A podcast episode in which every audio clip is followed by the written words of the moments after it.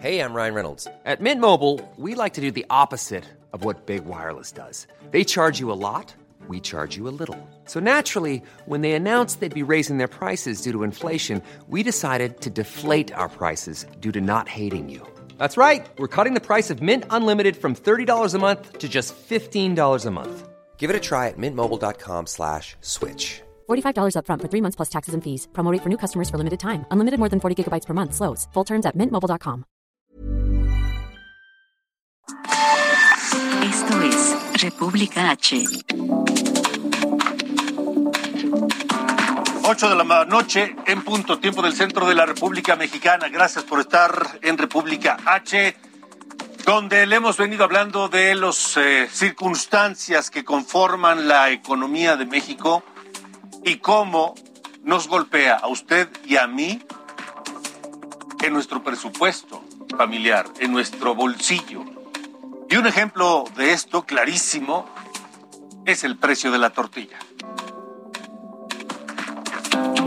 Para Josué, como millones de mexicanos, la tortilla es básica en su alimentación. Habla Josué, habitante de la alcaldía Benito Juárez. Pues sí, ha subido un poco. Antes esto me costaba 15 pesos, ahora son 20.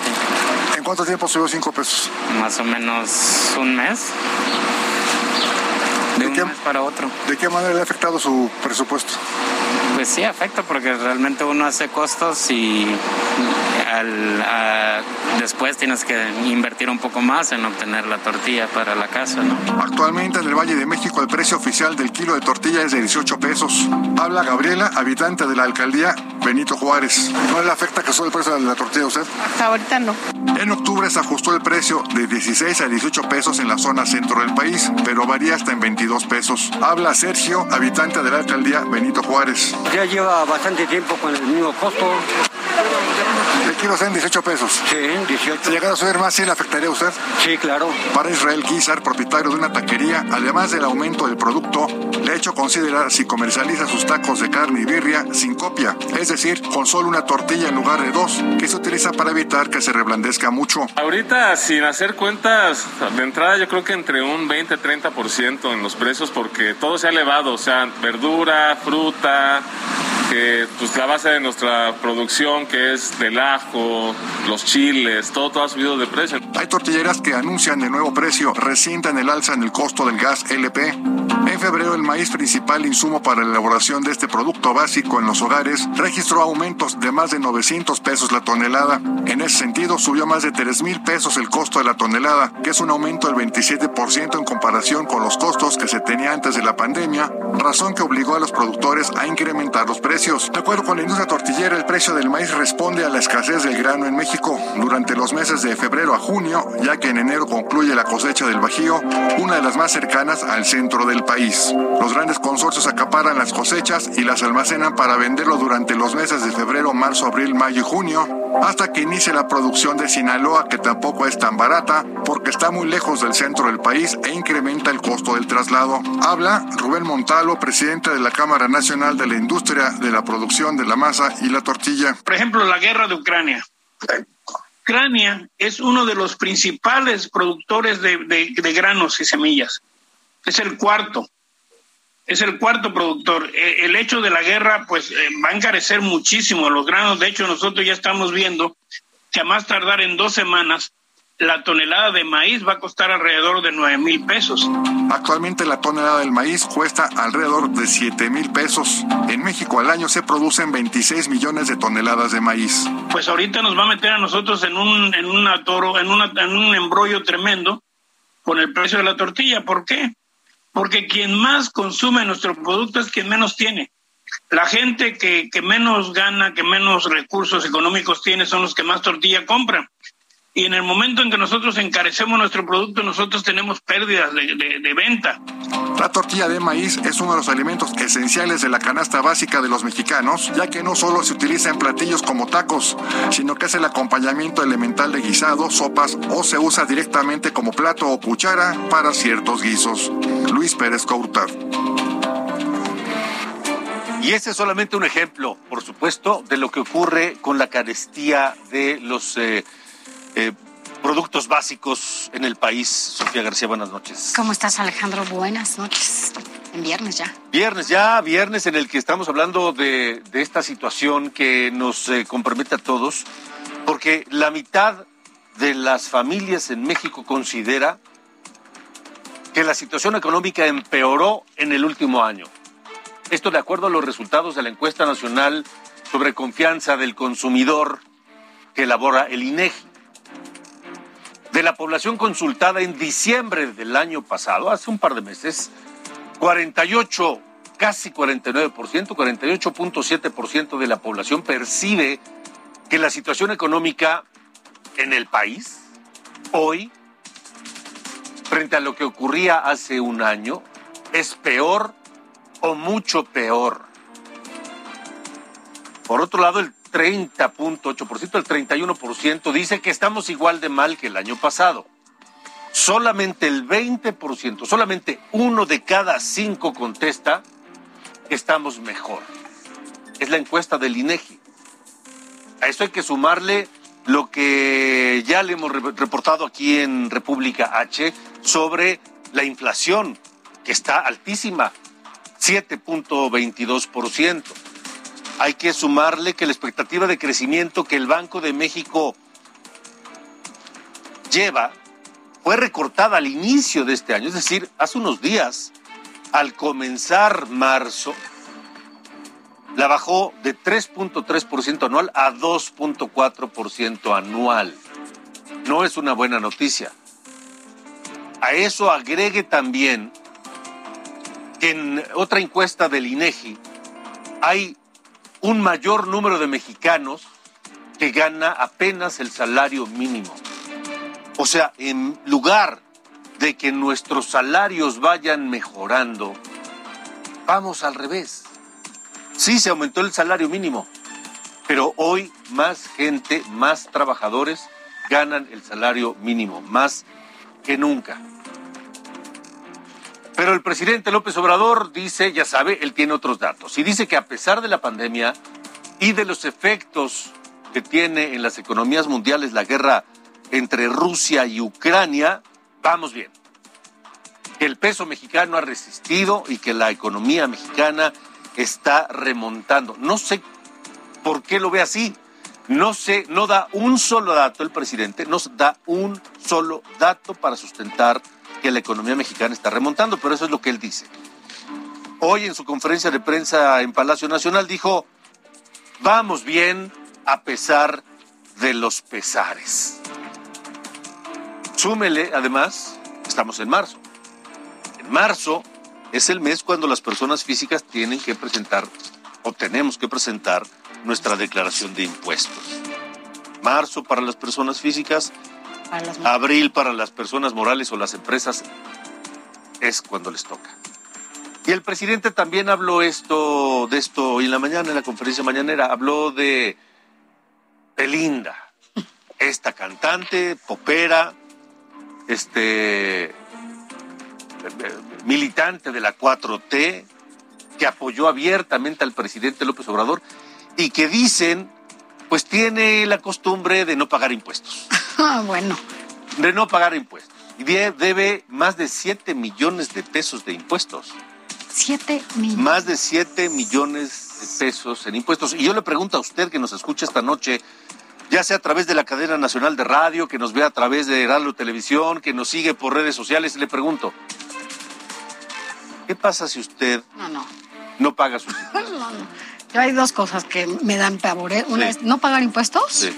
Y la otra es que, y no llevar el coche a la verificación, imagínate. Bueno, quien, quien se atrasa en sus impuestos, porque no te alcanza el dinero, ¿qué le pasa? Viene luego, luego los avisos, te- te- el SAT te está diciendo que tienes que pagar, te visitan, te can... Te acosan. pero te acosan. Pero no es el caso de Belinda. Mm, No es el caso de Belinda. ¿Será porque es partidaria de la 4T y porque apoyó al presidente? tiene un manto. Tiene un manto. De eso habló el presidente López Obrador. Escúchelo. Esto lo dijo esta mañana. Digo esto porque hace como dos días salió también lo de una eh, cantante, eh, Belinda, y ella tiene un juicio en el SAT y lo está defendiendo, pero no vamos a irnos sobre Belinda. O sea, tú estás planteando lo de un gobernador, por ejemplo. No vamos a irnos sobre Belinda. ¿Cómo por qué? No importa que su costumbre sea no pagar impuestos y que le deba 7 millones de pesos al SAT. No importa, si usted le debe impuestos al SAT, a lo mejor le debe, no sé, 20, 30, 50 mil pesos de su declaración anual. Ojo, cuidado, cuidado. Pero Belinda... No importa. No importa, no la vamos a perseguir, dice López Obrador. Buenas noches, bienvenidos a República H. Es viernes 8 con 10. Comenzamos.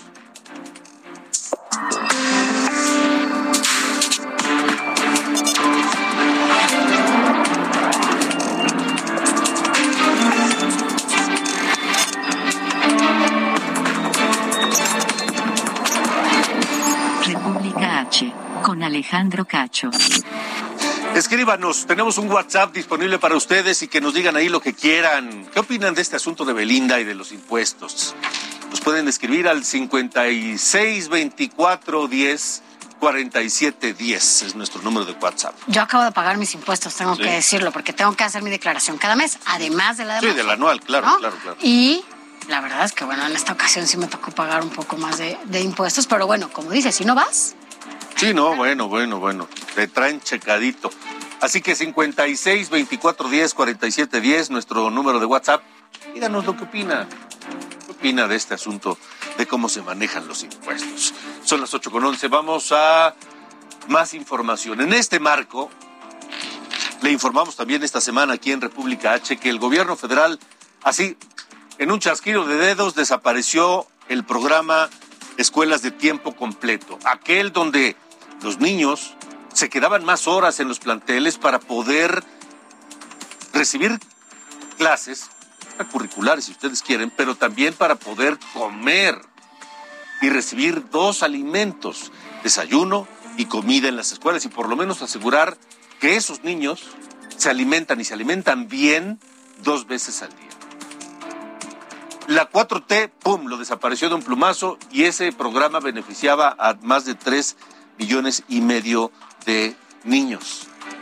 Ahora la Cámara de Diputados, a través de la presidenta de la Comisión de Educación, la morenista Flora Tania Cruz, solicitó de forma urgente una reunión con la secretaria de Educación Pública, Delfina Gómez, para analizar la cancelación de este programa educativo. Buscamos a la diputada Clara, eh, Flora Tania Cruz, que tuvo esta, esta gran idea, pero pues no, no estuvo disponible para platicar con nosotros esta noche. ¿Será que alguien le llamó y le jaló las orejas? Bueno, pero es que además no fue la única. O sea, ella fue una parte de estas morenistas que no estuvieron de acuerdo. Resulta que aquí en la Ciudad de México, también la jefa de gobierno, Claudia Sheinbaum, anunció que las escuelas de tiempo completo, pues sí seguirán operando, contrario a lo que dijo la secretaria de Educación Pública. Mantener las escuelas de tiempo completo en la ciudad. Estamos trabajando con, con recursos propios. Eh, obviamente la Secretaría de Educación Pública participa porque pues, lo más importante es el personal docente.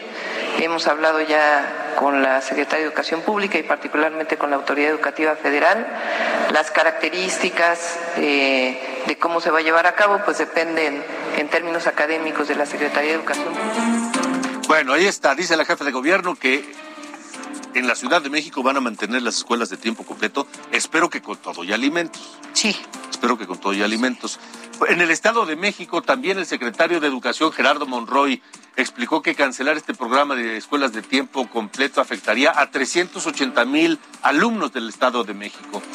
Ante la falta de un programa similar, tocarán la puerta al Congreso del Estado pues, para que les autoricen recursos y poder el gobierno estatal, el gobierno del Estado de México, asumir esto que en la 4T desaparecieron de un plumazo. Pero hay más. Así es, en Guerrero, por ejemplo, bueno, pues el secretario de Educación, Marcial Rodríguez, también dijo que hasta el momento su estado pues no ha sido notificado sobre la suspensión de este programa, por lo que sí continuará el apoyo a cerca de 72 mil alumnos guerrerenses. Y por su parte, bueno, pues también en Puebla Miguel Barbosa anunció a través de su cuenta de Twitter que su administración también seguirá costeando el programa de escuelas de tiempo completo. Esto con el fin de que, bueno, pues no se queden sin este programa 93 mil estudiantes. Así que bueno, pues no todo el mundo va en línea con esta decisión de la Secretaria de Educación Pública. Sí, así es. Eh, hay que recordar también que los gobiernos de Nuevo León y Querétaro se pronunciaron a favor de continuar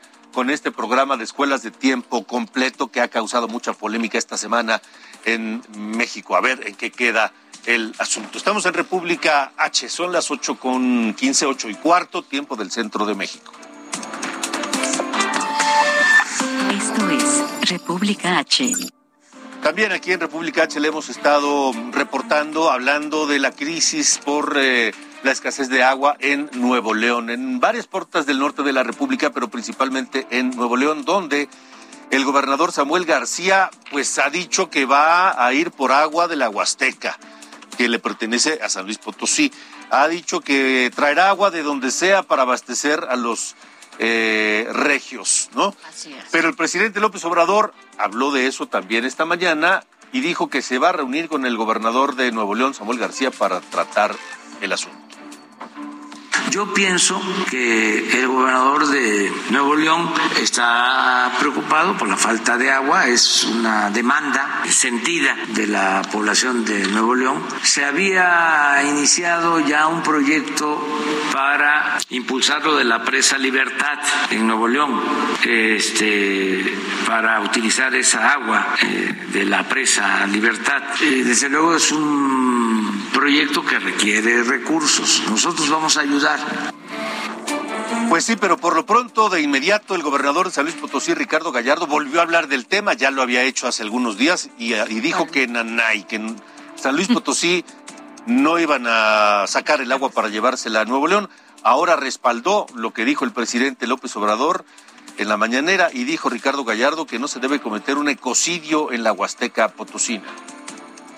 Presidente también creo que está de acuerdo en su declaración en la mañana donde no, no debe de, hacerse ecocidios en, este tipo de lugares como la Huasteca. Eh, no es la solución. Ellos tienen, lo, lo he repetido, tienen tres problemas importantes. Eh, San Pedro, que es uno de los municipios pues, más ricos y más grandes del país, gasta 300 veces más por toma de agua, por los grandes jardinos que tiene. Eh, Monterrey es uno de los lugares donde el agua la deben mucho más que otros municipios, tienen cuentas por pagar incobrables. San Luis Potosí la va a defender, vamos a seguir en la postura de defender el agua, no va a haber eh, movimientos de agua y bueno. Bueno, y también eh, para abastecer de agua a los 10 municipios más afectados de Tamaulipas, bueno, pues el Comité Técnico de Operación Hidráulica de la Conagua trasvasará durante marzo unos 100 millones de metros cúbicos de agua de la presa binacional de la, eh, la Amistad en Coahuila y a la Falcón. Esto lo informó el coordinador estatal de protección civil, Pedro Granados Ramírez. Así lo dijo. Porque toda la zona norte del estado de Tamaulipas está pues en una, situación de, de sequía severa y son 10 municipios, agarrando desde Laredo hasta Matamoros, ¿no? Entonces dispusieron que en el mes de marzo se trasladen 100 millones de metros cúbicos de agua de la presa La Amistad, que está en Acuña, Coahuila, a la presa Falcón, que está en Guerrero, Tamaulipas. 8 con 18, tenemos por supuesto más aquí en República.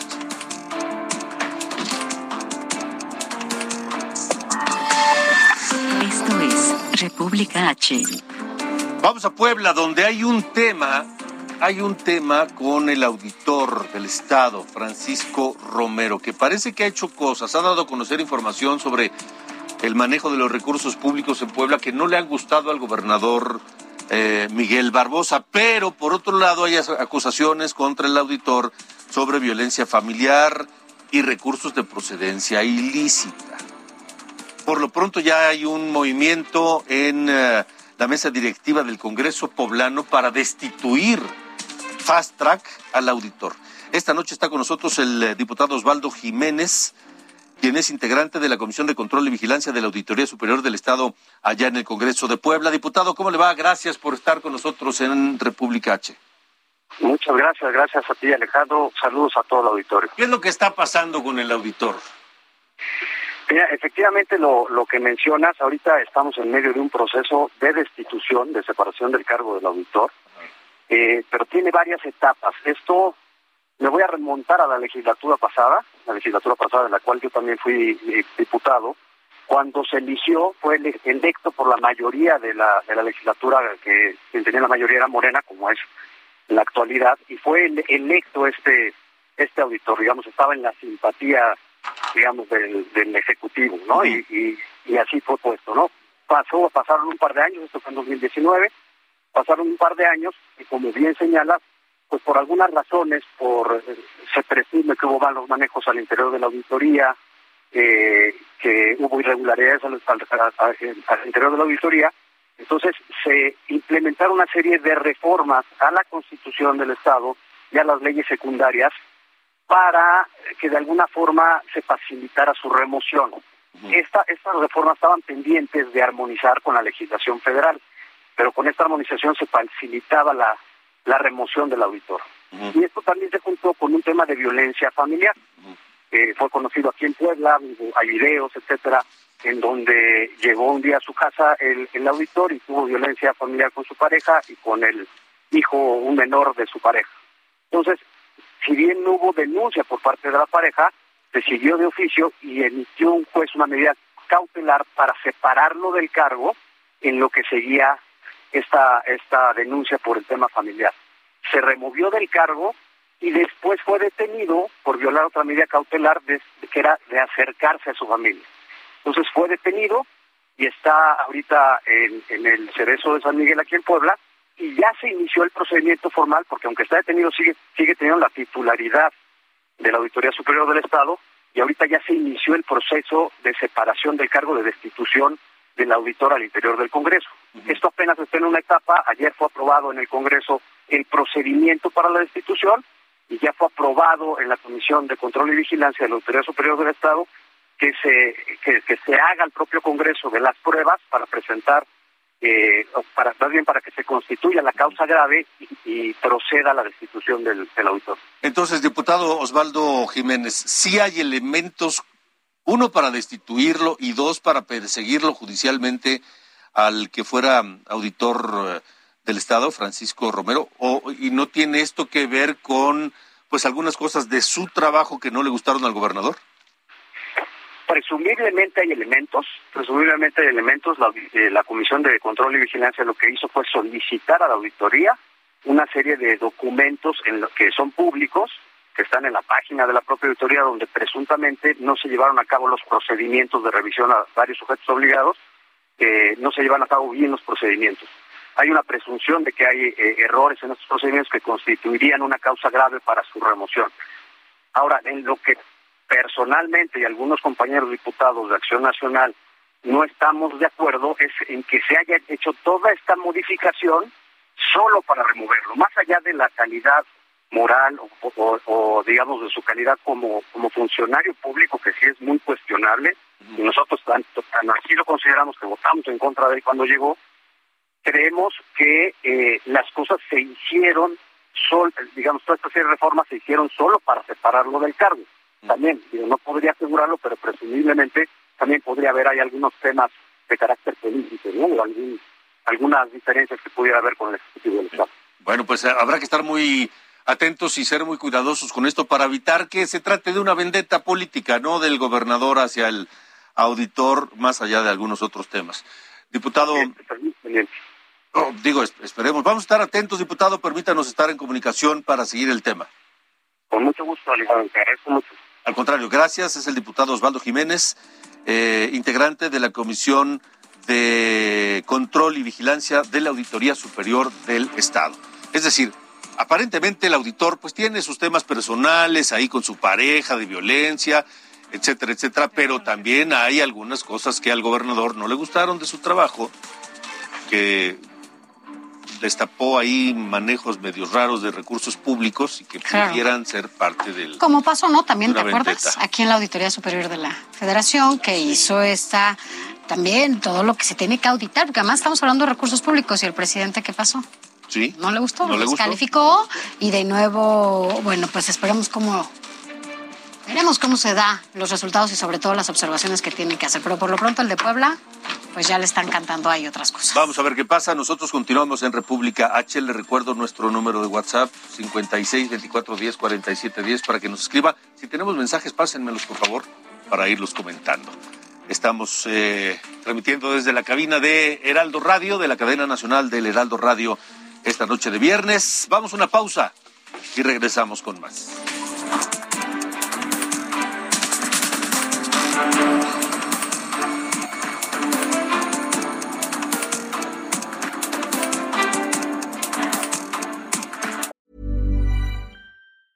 Hey, it's Ryan Reynolds, and I'm here with Keith, co star of my upcoming film, If, only in theaters, May 17th. Do you want to tell people the big news? All right, I'll do it. Sign up now and you'll get unlimited for $15 a month and six months of Paramount Plus Essential Plan on us. Mintmobile.com slash switch. Upfront payment of $45 equivalent to $15 per month. Unlimited over 40 gigabytes per month. Face lower speeds. Videos at 480p. Active Mint customers by 531.24 get six months of Paramount Plus Essential Plan. Auto renews after six months. Offer ends May 31st, 2024. Separate Paramount Plus registration required. Terms and conditions apply if rated PG. República H. Con Alejandro Cacho. Zonas civiles residenciales en Ucrania por parte de la Fuerza Aérea rusa y sus misiles que no distinguen entre personas inocentes, civiles, instalaciones nucleares, zonas residenciales, ni absolutamente nada. Día 9 de la guerra en Ucrania.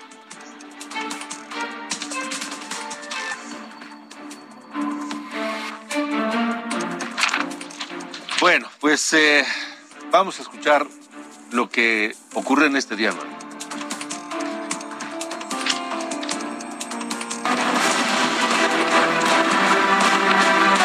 Pues me encuentro aquí, ah, pues a la espera de que llegue mi hijo, que se fue desde enero. Eh, fue a visitar por allá el país. La señora María Guadalupe llegó desde las 10 de la noche al hangar número 19 de la Fuerza Aérea Mexicana para recibir a su hijo Jesús Molinero, quien fue desplazado por la guerra en Ucrania. ¿Cómo fue? Sentimos, sentimos horrible, horrible porque la distancia, porque no sabíamos nada, porque la comunicación no era segura, porque ellos eh, desde que llegaron, pues sí, el, el- el país les dijo que no se podían mover. Yo esta lágrima es porque ya lo siento aquí. Único importante era abrazar a Jesús, quien llegaría junto con 81 desplazados, 44 mexicanos, 28 ucranianos, 7 ecuatorianos, un peruano, un australiano y un perro. Él viene muy conmocionado, eh, trae una tristeza bastante fuerte porque estando allá estuvo en los albergues de los refugiados y pues nos narró algunas este, anécdotas vividas, entre ellas de, de ver a los ucranianos dejar a sus hijos con las abuelitas y las abuelitas pues no saber qué hacer con ellos. Después de un vuelo de 21 horas, pasada las 12 de la noche, el avión militar tocó suelo mexicano. Fueron recibidos por Bernardo Aguilar, director para Europa de la Secretaría de Relaciones Exteriores. Cada uno presentó sus documentos migratorios y pasó la revisión de su equipaje. Algunos pensativos y cabizbajos cruzaron enfrente de los reporteros que preguntaban sobre sus vivencias. Otros muy agradecidos narraron su experiencia de todo lo que dejaron en Ucrania. It was a very long flight, but thank to Mexico to rescue us from the disaster we are currently facing. Oh, I have a family, I have friends, I have a lot of things, I have very important stuff to do, but it's unsafe for the kids, so I, I decided to at least take it out. Y estoy aquí muy agradecido al gobierno mexicano y al pueblo mexicano por recibirnos de esta manera.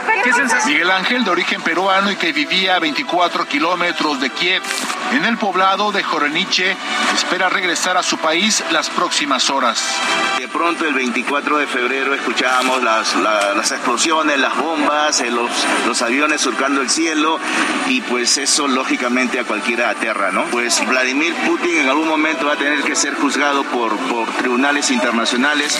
Los 81 ciudadanos de origen mexicano, ucraniano, peruano, ecuatoriano, australiano y la perrita Ramona se reunieron con familiares que los esperaron a las afueras del hangar número 19 de la Fuerza Aérea Mexicana para llegar a sus hogares y empezar a planear cuándo y cómo regresar a Ucrania una vez que termine la guerra. Amado Azueta,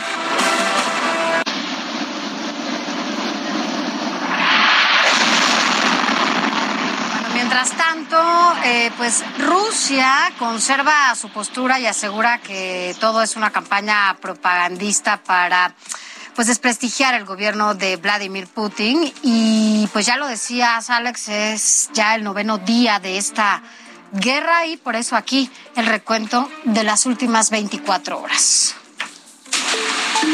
El gobierno de Rusia aseguró ante la ONU que sus tropas no atacaron la central nuclear de Zaporilla y atribuyó los combates en la instalación a una operación de saboteadores ucranianos para tratar de culpar a Moscú. Esto es todo parte de una campaña de mentiras y desinformación sin precedente contra Rusia, señaló el embajador de este país ante Naciones Unidas, Vasily Nevencia, durante una reunión de emergencia del Consejo de Seguridad para abordar el incidente en Zaporilla. El presidente ruso Vladimir Putin rechazó que el ejército ruso haya bombardeado Kiev y otras ciudades de Ucrania y calificó esas acusaciones de groseras falsedades. Las informaciones sobre el pretendido bombardeo de Kiev y de otras grandes ciudades son falsedades propagandísticas, dijo Putin en una conversación telefónica que sostuvo con el jefe de gobierno alemán, Olaf Scholz. Además, supeditó el diálogo con Ucrania a la aceptación de todas las exigencias rusas. Las fuerzas rusas se han hecho con el control de la nuclear de Zaporia, la mayor de Europa y localizada en el sureste de Ucrania, según han asegurado las autoridades locales ucranianas en el noveno día de la ofensiva militar. El presidente de Ucrania, Volodymyr Zelensky, hace un llamado a Europa a despertar. Las tropas rusas han atacado Zaporia, la mayor central nuclear de Europa. Solo eso podría ser como seis veces Chernobyl. Los rusos sabían que estaban apuntando directamente a la central. Es un nivel de terror sin precedente. El Consejo de Derechos Humanos de la ONU aprobó crear una comisión de investigación internacional independiente que estudie todas las presuntas violaciones de los derechos humanos cometidas en el transcurso de la agresión de la Federación Rusa contra Ucrania. El texto, que fue aprobado por 32 votos a favor, 2 en contra y 13 abstenciones, condena en los términos más enérgicos las violaciones de los derechos humanos y los abusos del derecho internacional humanitario resultantes de la ofensiva rusa y le pide a ese país que las detenga inmediatamente. El ministro de Relaciones Exteriores de Ucrania, Dimitro Kuleva, denunció que soldados rusos han violado mujeres que se encuentran en las ciudades ucranianas ocupadas en medio de la invasión. Kuleva realizó la acusación en un encuentro virtual organizado por el Real Instituto de Asuntos Internacionales Shatman House sobre la creación de un tribunal penal especial para juzgar a los responsables de la agresión a Ucrania. Cuando las bombas cayeron en nuestras ciudades, cuando los soldados violaron a nuestras mujeres en las ciudades ocupadas, tenemos numerosos casos documentados de soldados rusos violando a nuestras mujeres en ciudades ucranianas.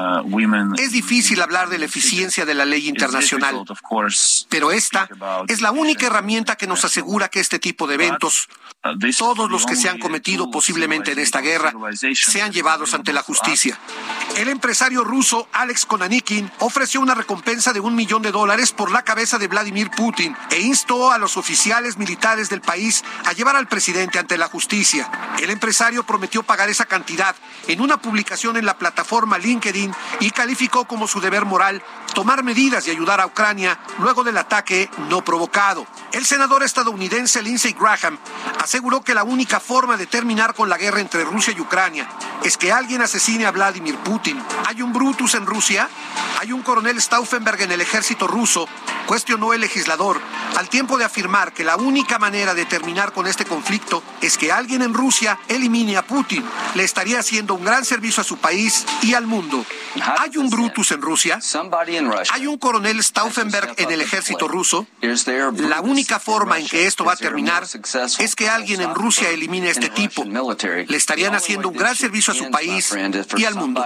La Agencia Reguladora de Comunicaciones de Rusia, Roskomnadzor, ha anunciado este este viernes el bloqueo del acceso a la red social Facebook dentro del territorio ruso como respuesta a supuestos casos de discriminación contra medios de comunicación del país. Moscú bloqueó así el acceso a Twitter y Facebook en Rusia. Ante esta decisión, la matriz de Facebook, Meta, señaló que están haciendo todo lo posible para restablecer sus servicios en Rusia para que la sociedad pueda expresarse de forma segura y organizarse para la acción. Antonio Vázquez, República H. pues así las cosas en este noveno día y a pesar de todo esto, bueno, pues eh, mientras el mundo por un lado está pues cerrando, ¿no? Fronteras y cerrando absolutamente todo y dando a Ucrania. Bueno, pues el presidente Andrés Manuel López Obrador aseguró que su gobierno no va a enviar armas a Ucrania, tal y como se lo pidieron algunos senadores ucranianos. Vamos a escuchar lo que dijo el presidente. No, no, pero ya, ya contestó Marcelo. Nosotros no, no mandamos armas a ningún lado. Nosotros somos pacifistas. El canciller Ebrard también habló de eso y dijo que México no participará en ningún tipo de sanción contra Rusia de manera unilateral, es decir, que México como nación soberana no va a aplicar ninguna sanción y va a tomar ninguna acción de, de represalia contra Rusia.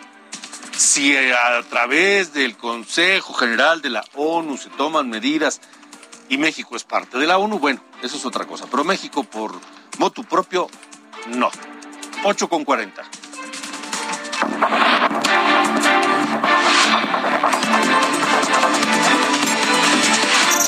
Entre curules, con Sofía García.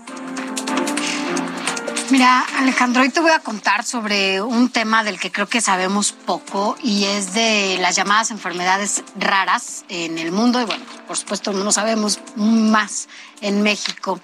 Y lo digo porque, bueno, justo la senadora panista Josefina Vázquez Mota anunció que tiene ya una lista de, bueno, más bien tiene lista una iniciativa para reformar la Ley General de los Derechos de Niñas, Niños y Adolescentes en materia de detección temprana de enfermedades genéticas raras para que se les dé atención, rehabilitación y también un tratamiento adecuado del dolor. La que también es presidenta de la Comisión de los Derechos de la Niñez y Adolescencia, pues dijo que la atrofia muscular espinal es la enfermedad de origen genético con más fallecimientos entre la población infantil en nuestro país, afectando a uno de cada seis mil niñas y niñas. Pero pues resulta que este tipo de enfermedades pues no son particulares de, de niñas y niños o adolescentes. Hoy justo eh, la senadora Josefina Vázquez Mota da a conocer que ya se acaba de enterar de que tiene una enfermedad rara. Hoy entró a quirófano, me confirman hace unos minutos que salió todo muy bien, que está en recuperación. Si te has dado cuenta, ella últimamente ha estado en silla de ruedas, ha andado con un bastón porque se sometió a una cirugía de cadera y bueno, pues hoy justamente ella anuncia que le acaban de confirmar que tiene una enfermedad rara. Vamos a escucharla. Les quiero compartir que hace muy pocas horas yo también he sido diagnosticada como una más de los pacientes de una enfermedad rara. Una enfermedad rara profundamente dolorosa, como la mayoría de las enfermedades raras. Y hoy puedo decirles de manera abierta, honesta, que esto ha significado, significa de mi parte, una comprensión mucho más amplia y un acompañamiento determinado y decidido para el propósito que aquí nos tiene trabajando de manera conjunta. Bueno, pues ella está recuperándose. La verdad es que esperamos que salga pronto bien de todo esto y es una enfermedad degenerativa y ya nos contará ella pues de qué clase de enfermedad se trata porque pues resulta que la OMS eh, dice que hay entre 5.000 y 7.000 enfermedades raras y aquí en raras, ¿Cuántas? entre 5.000 y 7.000 enfermedades raras en el mundo. Y en México solo hay, pues, registradas al menos 20. Y hay que decir también que el INSABI no cubre este tipo de enfermedades raras. Por ejemplo, para mencionar solamente algunas, hay una que se llama síndrome de Turner, ¿lo conoces? Lo he escuchado, sí. Este se caracteriza por un cromosoma sexual ausente o incompleto y los síntomas, bueno, pues incluyen que las personas son de baja estatura, un retraso en la pubertad, infertilidad y algunos defectos cardíacos. Hay otra que se llama enfermedad de Pompe que es un trastorno genético que provoca debilidad muscular, y la hemofilia, que es un trastorno hemorrágico hereditario en cual la sangre, bueno, pues no, no coagula bien. Entonces, bueno, este tipo de enfermedades que no son tan comunes, pero que al final, bueno, pues aquí en México también se padecen y no tienen la garantía de que el sector salud las pueda cubrir. Así que, bueno, pues las cosas están difíciles también para la senadora que hizo que fuera más empática. ¿No? Pues le mandamos un abrazo y un, y un beso y fuerza a, a Josefina. Así es. Y bueno, pues es viernes y ya sabes que los viernes siempre te damos algunas opciones. ¿Te gusta el café? Mucho, sí. ¿El chocolate? También. Bueno, pues mira, te voy a dar una opción para ti y para todos los que quieran venir a visitar la Ciudad de México y sobre todo para los que vivimos aquí. Resulta que en el Palacio de la Autonomía de la Fundación UNAM, Centro Histórico Ciudad de México, se llevará a cabo el Café and Chocolate Fest, que está en el centro histórico de esta ciudad y que además la entrada es gratuita, así que va a haber todo tipo de café, catas de café. ¿Tú alguna vez has hecho una cata de café? No, nunca. No, ni yo. Se me antojó porque yo sí soy cafetera, cafetera. ¿Pero por qué, por qué en inglés? Lo, lo mezclaron. Lo mezclaron porque se llama Café and Chocolate Fest. ¿A chocolate? Fest. Ah, pensé que era chocolate. Chocolate. Ah, no. Chocolate Fest. Bueno, Pero muy bueno. bien, muy bien. Así que si no tienes nada que hacer, te quieres ir a dar No, una vuelta al centro, en el Palacio de la Autonomía de la Fundación UNAM, Centro Histórico, Ciudad de México. Muy bien. Eh, son eh, las 8 con 44, cuarto para las 9. Vamos a platicar de los delitos y acosos cibernéticos. Se acerca el Día Internacional de la Mujer y son precisamente las mujeres las eh, que sufren mayormente este tipo de delitos y acosos cibernéticos. 8 con 45. Chiapas, en República H. En un momento más vamos a hablar de eso que le comentaba, pero vamos a Chiapas, donde 19 personas, empleados de distintas empresas, están retenidos desde el 7 de febrero por eh, personas, pobladores del municipio de Altamirano. Y hay un llamado desesperado de las familias de estas personas, de estos 19 repartidores, para que el gobierno los ayude y libere a estas personas. Vamos contigo, Patricia Espinosa, que tienes toda la información. Adelante. ¿Qué tal, Alejandro? Muy buenas noches, buenas noches al auditorio. Pues al menos 19 trabajadores de diferentes empresas permanecen retenidos desde el 7 de febrero en el municipio de Altamirano, aquí en Chiapas. Enviaron un mensaje a las autoridades eh, a agilizar mesas de negociación para que sean liberados. Lenny Vladimir es uno de los transportistas que manifestó que un grupo de pobladores los mantiene retenidos desde hace 25 días y temen por su integridad, ya que ahora están en las montañas de este municipio. Incluso por ahí se escuchan algunos disparos. Si te parece, escuchemos lo que comenta el trabajador. Buenas tardes, mi nombre es Lenin Vladimir Gagiola, en representación de mis compañeros transportistas de diferentes compañías. Llevamos 24 días retenidos en estas comunidades indígenas tocolabales. Eh, le pedimos al gobierno agilice mesas de negociación con estas personas, con las peticiones que tienen, para que nosotros podamos regresar con nuestras familias. Yo estoy seguro que si es una persona, que si es un hijo de una representante de gobierno, mueve todas las instancias políticas. ¿Por qué no mueven esas instancias políticas para que nosotros regresemos con nuestras familias? Comentarte que por su parte familiares de retenidos por pobladores de Altamirano pues se manifestaron en la plaza central de aquí de Tuxtla Gutiérrez y pidieron la intervención de las autoridades estatales y federales para su liberación. Julia López Mendoza es esposa de uno de los retenidos y también comenta lo siguiente. Entonces nosotros lo que pedimos es apoyo al gobierno, que el gobierno solucione el problema. ¿Cómo le explico yo a mi hija de cinco años que me llora todos los días? Mamá, ya quiero que papito regrese. Mamá, ¿cuándo va a regresar papito? No es posible que esté pasando esto. Yo le pido con, de todo corazón al gobierno que solucione el problema. Fue el 15 de febrero la última vez que tuvieron comunicación con ellos y bueno, les manifestaron que estaban bien, que no habían sido agredidos, pero que solo reciben un alimento al día y padecen las inclemencias del tiempo. Alejandro, hasta aquí la información. ¿Por qué lo retuvieron, Patricia? Bueno, ellos están inconformes con el Consejo Municipal que eh, pues eh, el mismo Congreso del Estado nombró eh, en los últimos eh, meses Y bueno, esa es la inconformidad que ellos eh, tienen, Alejandro. Pero estas personas no tienen absolutamente nada que ver con el tema, ¿no? Definitivamente son trabajadores de empresas chiapanecas y algunas nacionales. Y bueno, ellos estaban precisamente entregando productos en esta zona y a la hora de pasar en alguno de los caminos de, de esta zona de Altamirano, bueno, pues fueron retenidos y digamos que como moneda de cambio lo tienen con el gobierno del Estado, Alejandro. Patricia Espinosa, gracias. Buenas noches. Buenas noches.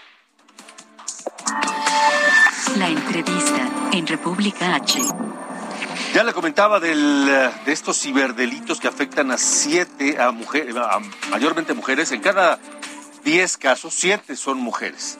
El doctor Salvador Guerrero Chiprés eh, está esta noche con nosotros para hablar precisamente de, de este costo, porque el Consejo Ciudadano para la Seguridad y Justicia de la Ciudad de México publicó este reporte de ciberseguridad y costo emocional.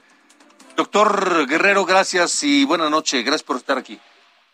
Eh, buenas noches, Alejandro. Así es, creemos que esta parte de lo que llamamos la violencia estructural, el patriarcado y el machismo también tiene su impacto y ese es el ángulo que queremos compartirte hoy en el mundo digital, así como ocurre en el mundo en el mundo material, también en el mundo digital se registran esas vulnerabilidades contra las mujeres. La mujer es mucho más vulnerable que el hombre también en el mundo digital. A- afirmativo, en principio tú ya mencionaste algunos datos, te comento el gran contexto. Eh, digamos que hemos tenido 119 mil reportes que tienen que ver con llamadas provenientes de mujeres desde el año 2021 a la fecha. Y de esta cantidad, pues un número muy importante, alrededor del eh, 8 o 9% de este volumen tiene que ver con ciberdelitos. Y te comento, por ejemplo, que en sextorsión hay cuatro reportes de mujeres por cada uno de, de varones. En ciberacoso son tres de mujeres por cada uno de varones. En fraude por aplicaciones de préstamos son dos por cada uno de varones y en estafas amorosas también dos por cada uno de lo que le pasa a los varones. Así que también aquí hay una desigualdad en materia de las vulnerabilidades que desde el mundo digital hacen víctima también a las mujeres. ¿Estafas amorosas? ¿Qué es eso? Bueno, por ejemplo, eh, primero ahí el contexto sería que antes de la pandemia alrededor del 17-18% de las personas que buscaran un nuevo vínculo afectuoso o íntimo lo hacían en las aplicaciones, ¿verdad? Y con la pandemia en los últimos 24 meses esa proporción se elevó prácticamente al 49%. Y de las mujeres que eh, nos reportan que ahí fueron engañadas, pues muchas de ellas fueron víctimas de un falso perfil y que les, les hicieron una- un planteamiento que incluyó, por ejemplo, una historia, ¿no? Que ya estableciendo una especie de relación amistosa, empática, afectiva, y que podía ser una relación más íntima, les inventan una historia como de que, pues, ¿sabes qué? Pues necesito pagar esta deuda para poder viajar a México, y ahí comienza una de las etapas. Hay muchas modalidades, pero esa es una de ellas. ¿A qué se puede atribuir que sean las mujeres más vulnerables a todos estos eh, ciberdelitos que los hombres? Pues fíjate que no podríamos asegurar que sean más vulnerables, podemos asegurar que son las que reportan más, porque eventualmente al varón que nos ocurre con el fraude material que hemos detectado en el Consejo Ciudadano de la Capital Nacional, los varones están muy indispuestos a reconocer que los engañaron, entonces en fraude a varones es, eh, hay un subreporte, entonces queremos que también en materia de los eh, incidentes delictivos que afectan a varones, ellos eh, les cuesta mucho más trabajo reconocer y a las mujeres no les cuesta trabajo reconocer y no les cuesta trabajo hablar de ello. Así que no podríamos asegurar que son más víctimas, sí creemos que hay algo de eso, pero no necesariamente es esa la única variable. Ahora, ¿cómo, cómo, cómo protegernos? ¿Cómo protegerse ellas y cómo protegernos todos?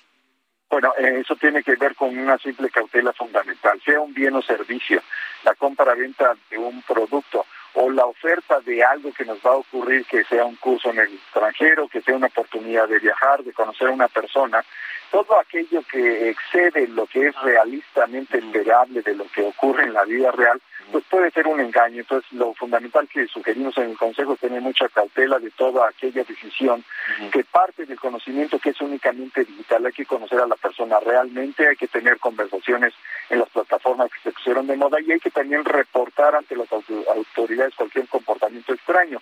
Y por eso les ofrecemos este teléfono que tenemos en el Consejo gratuito 24/7 para el uso y beneficio a nivel nacional, que es 55 55 33 55 33, que también es un WhatsApp, Alejandro, y que está ahí para servir a todo el mundo.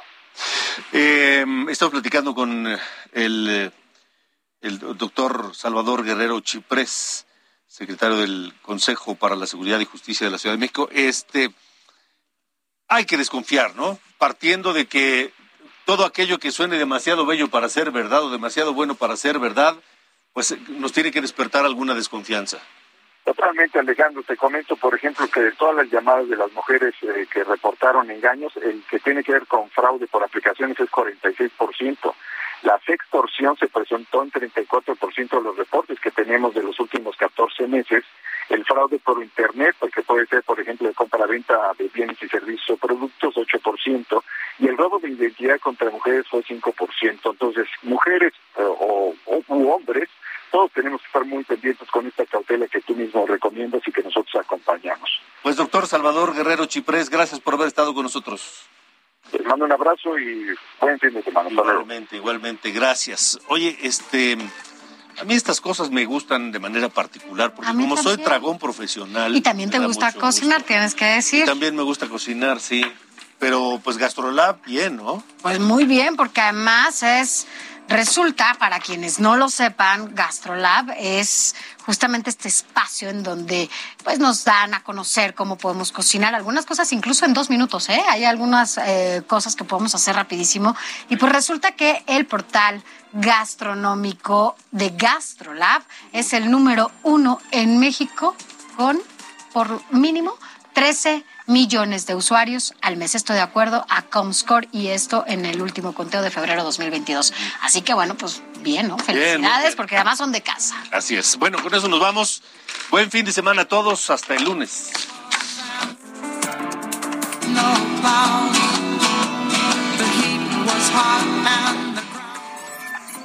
Esto fue República H con Alejandro Cacho. Hi, I'm Daniel, founder of Pretty Litter. Did you know cats tend to hide symptoms of sickness and pain? I learned this the hard way after losing my cat, Gingy. So I created Pretty Litter, a health monitoring litter that helps detect early signs of illness by changing colors, saving you money and potentially your cat's life. Pretty Litter is veterinarian developed, and it's the easiest way to keep tabs on your fur baby's health right at home. Go to prettylitter.com and use code ACAST for 20% off your first order and a free cat toy. Terms and conditions apply. See site for details.